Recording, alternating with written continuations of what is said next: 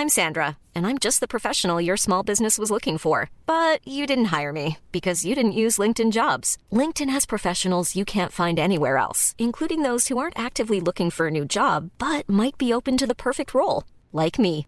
In a given month, over 70% of LinkedIn users don't visit other leading job sites. So if you're not looking on LinkedIn, you'll miss out on great candidates like Sandra. Start hiring professionals like a professional. Post your free job on linkedin.com/people today. Eu sou Mário Persona e essas são as respostas que eu dei aos que me perguntaram sobre a Bíblia. Você escreveu dizendo que o pregador profetizou que viu um carimbo em seu nome e algum tempo depois você encontrou um emprego com carteira assinada. Muito bem, meus parabéns. Considerando que com ou sem profecia você teria arranjado emprego de qualquer jeito, o que faz uma profecia assim algo inútil, como uma mera adivinhação. Num país com tantos desempregados, alguém pode profetizar isso igual todos os dias para diferentes audiências. E alguns vão achar que a profecia se cumpriu. O difícil teria sido ele profetizar que você nunca encontraria emprego e isso se cumprir. Aí, aí eu ia ver como era difícil uma profecia dessa. Porque de uma forma ou de outra você acabaria encontrando emprego, porque essa é o normal acontecer, cedo ou tarde. Agora, por que então você tem essa dúvida se ele profetizou mesmo isso ou não? Porque isso ocorre em razão de um aspecto psicológico da nossa mente que faz com que ninguém se importe de se lembrar das tantas vezes que alguém fez uma previsão e não aconteceu. Todos os anos os jornais falam de algum astrólogo cujas previsões se cumpriram no ano que findou, mas nenhum jornal fala dos astrólogos que erraram, porque aí faltaria papel para publicar tudo.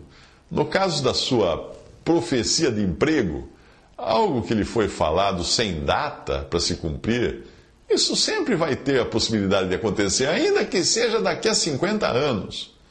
Para você entender como funciona esse tipo de profetada, eu vou contar duas historinhas para você entender o comportamento humano. Uma é uma ilustração, uma anedota, e a outra é uma história real. A primeira, um sujeito tinha um burro, e o burro adoeceu e morreu. Todos na vila sabiam que ele tinha um burro, mas ninguém ficou sabendo da morte do animal. Aproveitando-se da ignorância do povo, ele lançou uma rifa para sortear o burro ao custo de 50 centavos só. Só 50 centavos? Uma moedinha, cada bilhete da rifa. Muita gente comprou a rifa e esta rendeu 500 reais para ele, mas obviamente apenas um ganhou, como acontece em toda rifa. Aí, quando ele entregou o burro morto na casa do sujeito que ganhou, o homem, claro, ficou irado e pediu o dinheiro de volta. E aí ele devolveu os 50 centavos dele, mas ainda assim ele ficou com 499 reais e 50 centavos, o que foi um bom negócio, um bom lucro. Porque nenhum dos que não foram sorteados, nenhum deles se importou em reclamar os 50 centavos por não ter ganhado o burro. No outro caso que me contaram, como, como sendo real, eh, mas eu vou resumir porque é muito longo o processo e tinha, envolvia mais gente. Uh, o caso aconteceu assim: um, um, golpista ele pegou uma lista de 100 pessoas que costumavam apostar em corridas de cavalo no jockey. E ele enviou 100 cartas pelo correio, dando uma dica para o próprio, próximo prêmio, dizendo que ele conhecia os resultados e estava dando de presente, de mão beijada, uma dica de que cavalo ia ganhar no próximo prêmio. Só que ele pegou 10 cartas, ele colocou que o ganhador seria o cavalo A, em 10 o cavalo B, e assim por diante mandou as 100 cartas e, como havia 10 cavalos no páreo, pelo menos um acabou ganhando, né? E os 10, as 10 pessoas que receberam aquela dica daquele cavalo, uh, tendo elas apostado ou não, elas ficaram sabendo que o remetente da dica sabia das coisas. É, ele sabia, ele profetizou o cavalo. Obviamente, esses 10 não conheciam as outras 90 cartas com dicas erradas que os outros 90 receberam. O passo seguinte do golpista foi enviar 10 cartas, uma para cada pessoa do grupo do cavalo ganhador, e mais uma vez, cada carta tinha um cavalo diferente como sendo o próximo ganhador. Aí no final, um ganhou.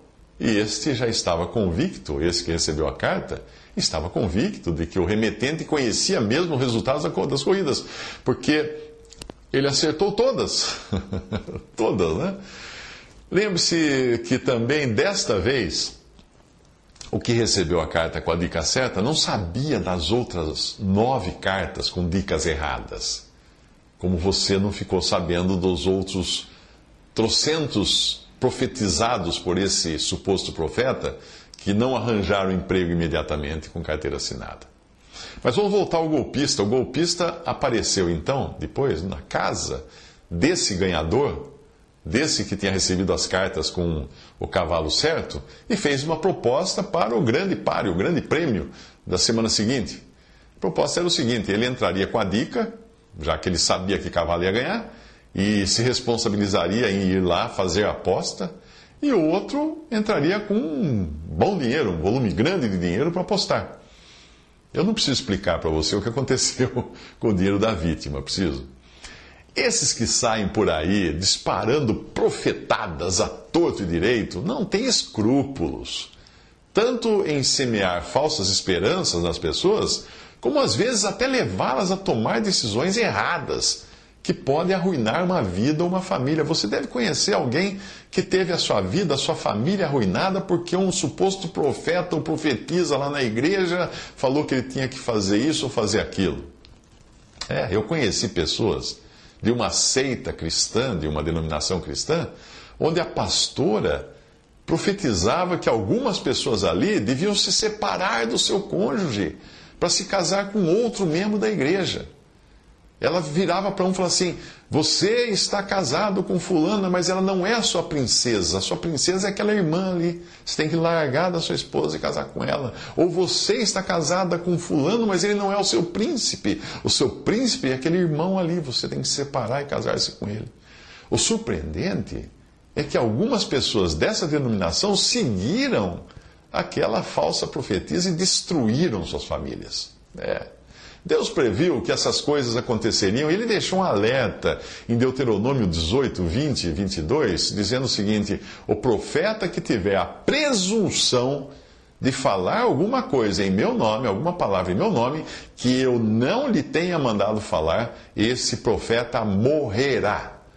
Quando o profeta falar em nome do Senhor e essa palavra não se cumprir, nem suceder assim, esta é palavra que o Senhor não falou com soberba falou aquele profeta: Não tenhas temor dele. Se ainda nós vivêssemos nos tempos da lei, nos tempos da lei, se nós vivêssemos naquela época, ia faltar pedra para apedrejar todos os falsos profetas e profetisas que hoje se apresentam nos púlpitos de algumas igrejas pentecostais e neopentecostais e até cobram cachê para falar besteiras, para ficar estragando a vida de pessoas com falsas profecias. O objetivo deles é encher o ego das pessoas da audiência e, obviamente, o próprio bolso com as ofertas, não é? Então, como saber se as manifestações vistas em algumas igrejas vêm mesmo do Espírito Santo? Existem vários cuidados que podem ser tomados, e um deles está em 1 Coríntios 12, de 7 a 10, que começa dizendo assim: A manifestação do Espírito é dada a cada um para o que for útil. Portanto, a manifestação do Espírito Santo tem um objetivo utilitário, ou seja, não é mera adivinhação, não é mera exibição de poder, não é algo como um número de, um número de circo, um número de mágico, não. Ela tem uma utilidade. Também não tem nada a ver com a, a, a, verdadeira manifestação do Espírito Santo, não tem nada a ver com pessoas histéricas, sapateando, dando piruetas, rodopiando, fazendo malabarismo. Imagina. Qualquer pessoa com um mínimo de bom senso, um pouquinho de inteligência, só um pouquinho, quando vê alguma coisa assim, vai perguntar: mas que utilidade tem isso? Não é? Para quem vive atrás de profecias, premonições, revelações, etc., aqui vai uma dica sobre o funcionamento do nosso cérebro. Nós mesmos costumamos ser, ter mil premonições, ou profecias, ou, ou, ou sentimentos de que vai acontecer alguma coisa. Então, quando uma dessas coisas se realiza no nosso cérebro, Nós nos esquecemos das 90, 999 que não se realizaram. E nem cogitamos que tenha sido apenas coincidência ou então um caso de déjà vu. É, a expressão déjà vu significa uma forma de ilusão da memória que leva o indivíduo a crer já ter visto ou vivenciado alguma coisa ou situação de um fato que de fato é desconhecida ou nova para si. Às vezes isso é chamado de paramnésia. A psiquiatria explica assim, vou, vou, transcrever uma passagem aqui da Wikipedia.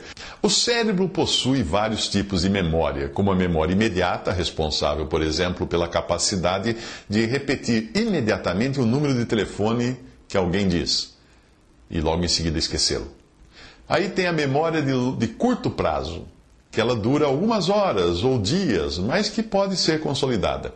E a memória de longo prazo, que dura meses ou até anos, exemplificada pelo aprendizado de uma língua. O déjà vu, ele ocorre quando há uma falha cerebral. Os fatos que estão acontecendo neste momento são armazenados diretamente na memória de longo ou médio prazo, sem passar pela memória imediata. Isso nos dá a sensação de que esses fatos que estão acontecendo agora já aconteciam, já teriam acontecido no passado. A fonte disso é a Wikipedia. Visite respondi.com.br. Visite 3minutos.net.